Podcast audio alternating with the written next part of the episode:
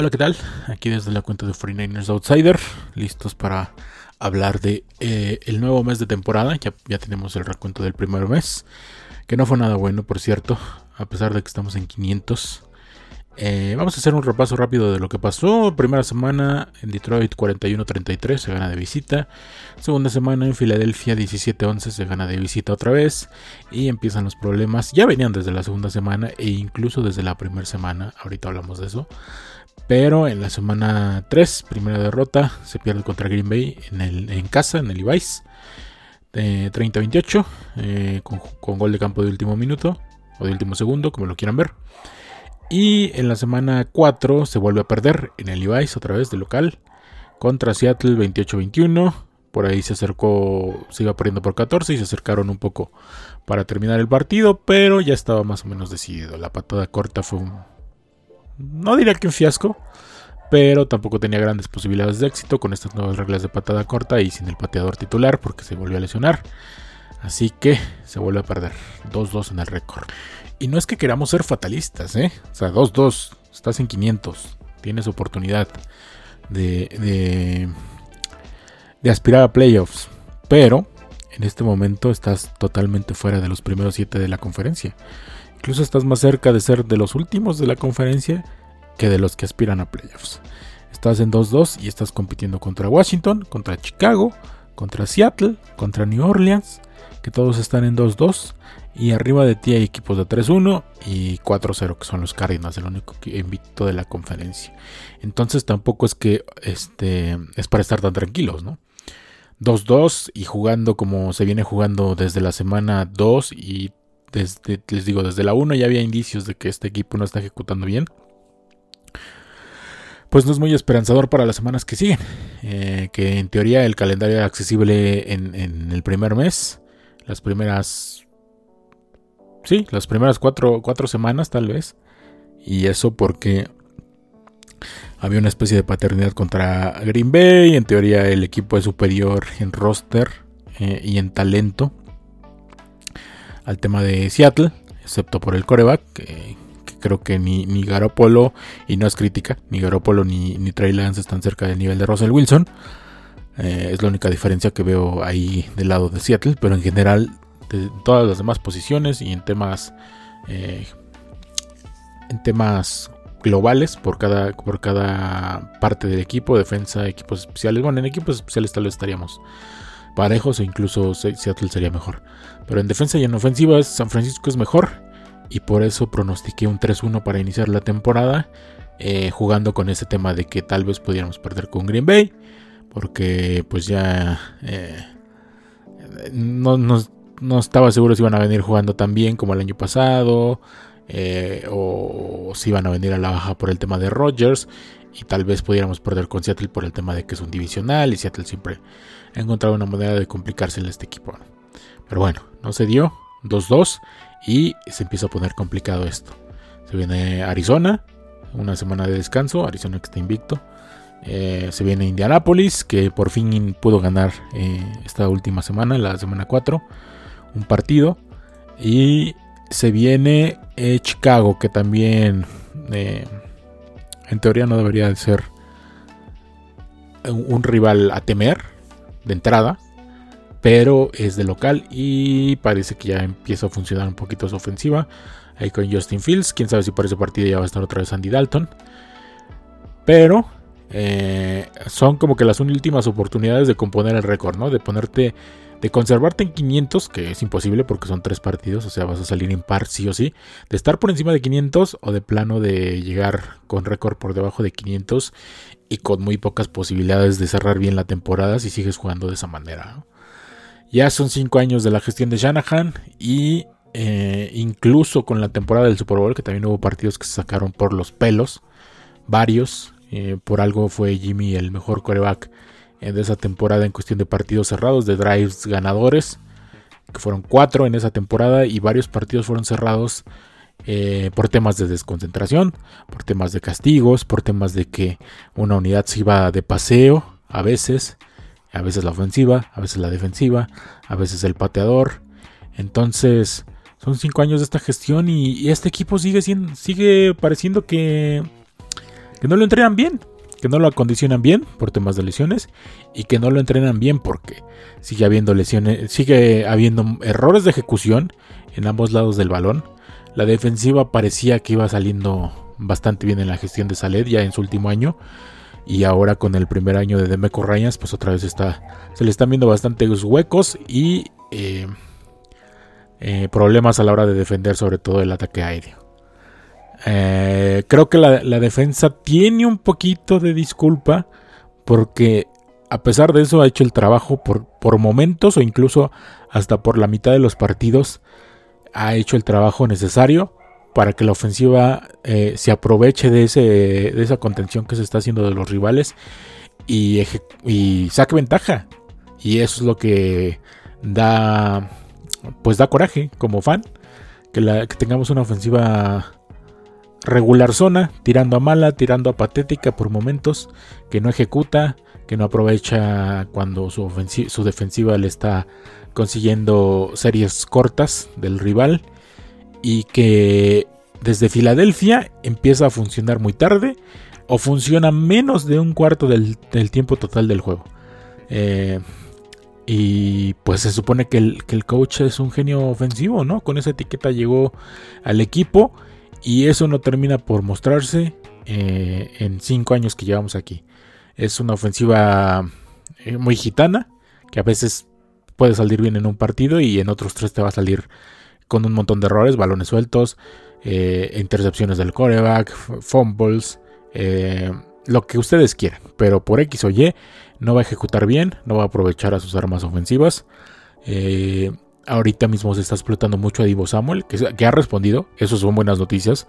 Divo Samuel es el mejor receptor de esta temporada. Pero en detrimento de eso, no estás aprovechando a nadie más. O sea, fuera de Kittle en el partido de Green Bay. Y eso ya en, modo. En modo remar contra la corriente. Porque estabas abajo por 17 puntos. Lo empezaste a utilizar. Pero fuera de eso no se le saca provecho a nadie más. O sea, el balón no se reparte. Estamos ahí con el tema de que si hay que está, está castigado, qué pasa, que si Trent Sherfield ahora está castigado, qué pasa. Y el genio ofensivo que tenemos ahí como coach no reparte el balón, no, no, no confía en los running backs que trae. Acaban de cortar a dos hoy mismo por las que habían traído por las lesiones de, de Monster, de Michael Hasty, de Mitchell, incluso de Sermon que estuvo conmocionado en la semana entre Filadelfia y Green Bay. Y por X o Y esta ofensiva sigue sin caminar. Ya son 5 años de lo mismo, 5 años de pues, estar haciendo corajes porque siempre son esas inconsistencias. Nunca te puedes confiar de esta unidad. De la defensiva a veces te podrías confiar. En la temporada de 2019 era bastante confiable, no era una defensiva dominante, pero sabías que podías contar con ella, ¿no? Sabías que te iba a ejercer presión. Sabía que, sabías que entre corebacks que no eran movibles iba a generar capturas, iba a generar intercambios de balón y iba a a mantener el equipo en el partido. Hoy mismo, con tantas lesiones en la secundaria y con baja de juego que se aprecia mucho sobre todo en DeFord, en Sansom Ebukan que no ha servido como relevo para suplir eh, esa salida de Kerry Hyder del año pasado y en un Javon Kinlo que no termina de ser esa referencia que, que, se supone que está cubriendo, que es la salida de DeForest Buckner este front 7, este front, sí, este front 7 y especialmente el front 4 que tenemos ahí con la línea defensiva no termina por hacer su trabajo. A Nick Bosa ya le encontraron el, antídoto, que es hacerle un chip, que alguien lo golpee, saliendo una ruta, una ala cerrada, un corredor, quien sea, y por X o Y no, no, no termina por hacer bien su trabajo, porque pues se aprovechan de ese, de ese vacío que hay ahí en las reglas de la NFL, que la verdad hacerle un chip block siempre yo lo considero sucio, pero bueno. Eh, ahorita mismo todas las reglas están para favorecer los pases, las ofensivas. Y, eso está perjudicando mucho este tipo de defensiva que maneja San Francisco. Del otro lado, no, los, los corners no han podido hacer bien, del todo bien el trabajo, porque creo que Manuel Mosley desde que regresó lo ha estado haciendo bien. Lamentablemente perdimos a Berret. Era algo que se tenía que tener en el presupuesto. Y no se quiso traer a Sherman, quién sabe por qué. Eh, se supone que era el, contrato lógico traerlo a él. Se prefirió traer a. a, a a Josh Norman.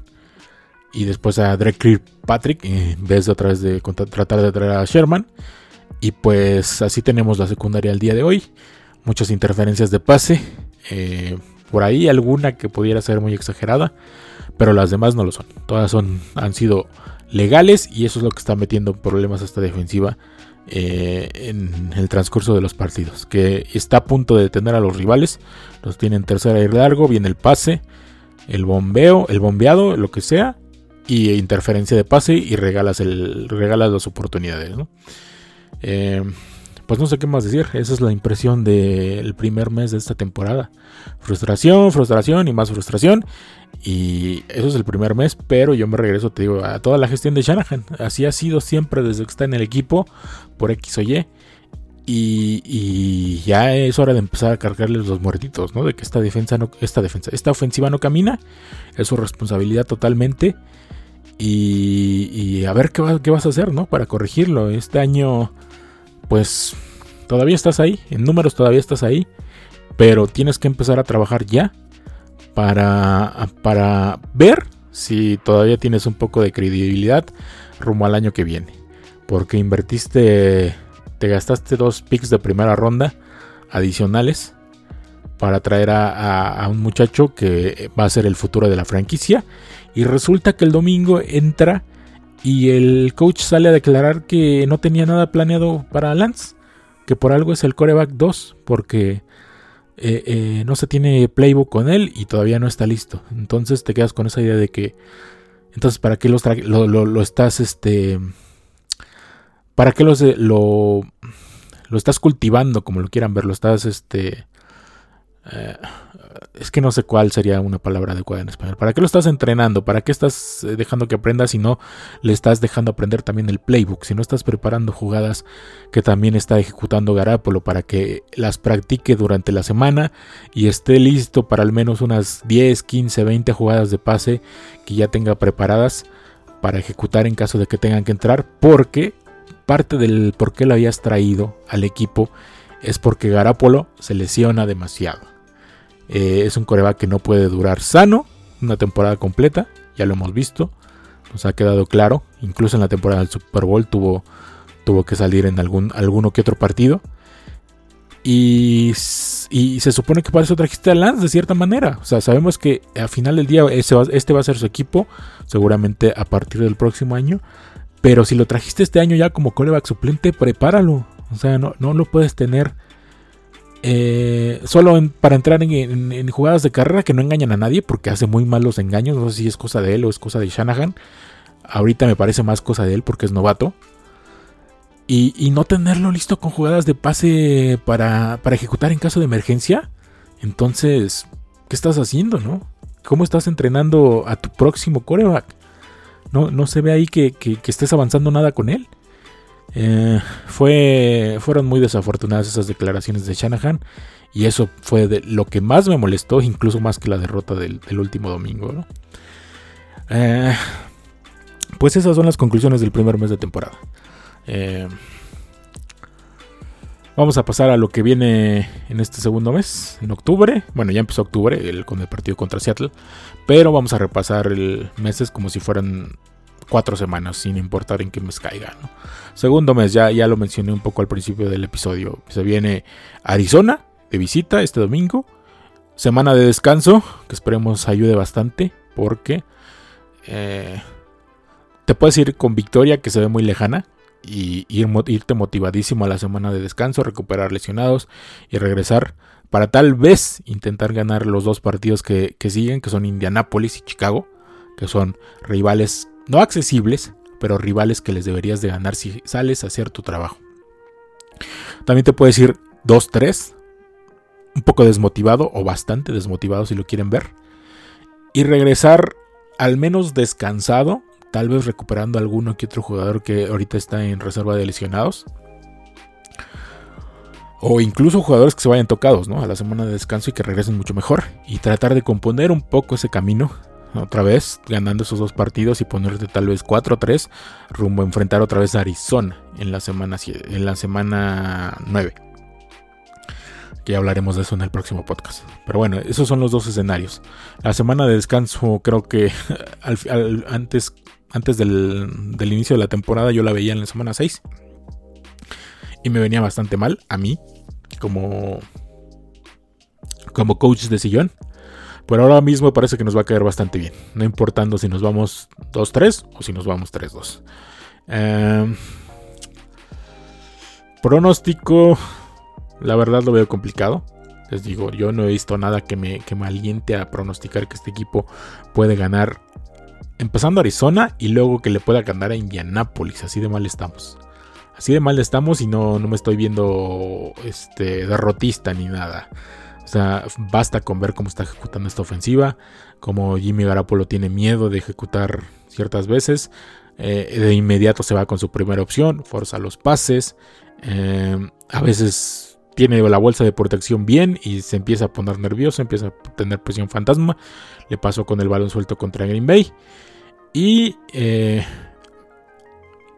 pues no sé, no sé qué pasó con Jimmy Garapolo. O sea, del Jimmy Garoppolo que vimos en 2017, poco, poco, nada queda todavía. Eh, tal vez sufrió el síndrome que le da a todos los corebacks, que en cuanto te meten un buen golpe, eh, adiós, adiós tu carrera, porque empiezas a sentir presión fantasma por todos lados, empiezas a apresurar decisiones, empiezas a, forzar los pases, porque no quieres que te vuelvan a pegar como te pegaron en ese golpe que te dejó el trauma. Y pues ya no, no vas a recobrar esa confianza tal vez nunca en tu carrera, ¿no? A menos que llegues a otro, cambies de equipo y que ese equipo te construya una línea ofensiva súper potente y, retomes un poco ahí la confianza. Pero, eh, que fue en parte lo que sucedió, por ejemplo, con Alex Smith cuando se fue a Kansas City. Pero eh, con Jimmy Garoppolo ahorita yo no lo veo. No estoy diciendo que juegue mal todo el tiempo. Ha hecho eh, buenas series contadas y que han ayudado, por ejemplo, a sacar el resultado contra Filadelfia. Eh, en Detroit no lo hizo nada mal, contra un rival súper accesible, el más accesible que hemos tenido en todo el año. Y después contra Green Bay apenas hasta la segunda mitad eh, empezó a funcionar, que, es lo que, eh, que, deja mucho que desear de, lo que hace Jimmy Garoppolo en el campo. ya hablé de las, de las dos unidades, ¿no? nadie se salva, o sea, todos tienen responsabilidad, pero en este caso específico estoy hablando de Garoppolo y la poca confianza que a mí me inspira como, como coreback detrás del centro por, esa, por ese miedo que le veo cada, cada que se ejecuta una jugada de pase. Eh, creo que nos vamos, vamos a perder con Arizona. No, lo veo ganable, la verdad. No veo la única, la única posibilidad que veo ahora mismo es que es divisional. y los divisionales tienden a ser cerrados por X o Y. Eh, creo que debería de jugar Lance porque Garoppolo está tocado y para meterlo tocado mejor no lo metas. O sea, ya vimos qué pasó el año pasado contra Miami. Eh, empezó regalando intercepciones y el partido se fue de las manos inmediatamente y además no teníamos esquineros y Fitzpatrick empezó a quemarnos con el mismo pobre esquinero que trajeron de escuadra de prácticas de Pittsburgh, ¿no? Se puede repetir una situación similar si lo vuelves a meter tocado, que no esté jugando al 100%, mejor prefiero que esté Lance. Y aunque las cosas salgan mal, salgan mal a Lance le va a servir eh, la experiencia. Ya se notó un poquito con Seattle. Entró totalmente perdido, lanzando malos pases, eh, prácticamente no completando nada, excepto el de touchdown. Y se fue asentando un poco. Eh, supongo que fue recibiendo un poco más ahí de apoyo de, los, de los coaches de ofensiva, el coach de corebacks, Scan, Yarelo, de Shanahan, y fue ajustando sobre la marcha. ¿no? También se reportó que no servían los headsets. Ya llevamos dos semanas con ese problema y no lo han arreglado. O sea, también son cosas que, no te explicas, ¿no? Cómo pueden estar pasando en este equipo. Pero ya con una semana de preparación, eh, a ver si ya le dan jugadas, a ver si ya eh, eh, empieza a practicar con el primer equipo, pues podemos ver ese cambio en, en, la ejecución de Trey Y si no lo vemos, de todos modos, te sirve, te sirve como experiencia. O sea, al final del día, si no tienes esa, esa noción real de cómo es la velocidad del juego, pues nunca vas a mejorar. Nunca, nunca te vas a empezar a adaptar, ¿no? Eh, yo de entrada lo veo como un partido perdido, así que me da igual si entra Lance o entra Garopolo. Pero para el futuro de esta franquicia, si es que se vamos a seguir con Shanahan y este proyecto, pues lo conveniente me parece es meter a Lance, por más mal que le vaya, porque es el ambiente más adverso en el que podría debutar. Pero le servirá, le servirá de una manera u otra. Y después, ya lo dije, semana de descanso, se pueden recuperar lesionados. Eh, semana 7 contra Indianapolis, debería, debería, es un hubiera muy grande, pero se debería de ganar. Y en la semana 8 contra Chicago, creo que ahorita mismo lo veo 50-50. Porque va a depender mucho quién esté detrás del. De, detrás del centro de Chicago. Justin Fields o Andy Dalton. Y también que cómo le haya ido Chicago en estas tres semanas que, que van a pasar de aquí a que se juegue ese partido. Si Chicago va en mala racha, tal vez el partido se vuelva más accesible. Si Chicago viene con racha positiva, el partido va a estar complicadillo y se puede perder. Pero bueno, este podcast ha sido la, mayoría del tiempo totalmente negativo, así que lo vamos a dar por ganado. Vamos a empezar un poquito positivo para este mes. Así que creo que nos podemos ir 2-1 eh, y 4-3 para la primera mitad de la temporada. Con 10 partidos más por disputar. Y ya veremos qué pasa con este equipo. Eh, no sé. Bueno, ya, no, no, no voy a agregar más. Esto ha sido el recuento del, primer mes y la previa de octubre. Eh, nos vemos en el siguiente mes a ver cómo nos fue. Y pues Go Niners, no nos queda de otra. Go Niners, nos vemos en el próximo episodio. Hasta la próxima.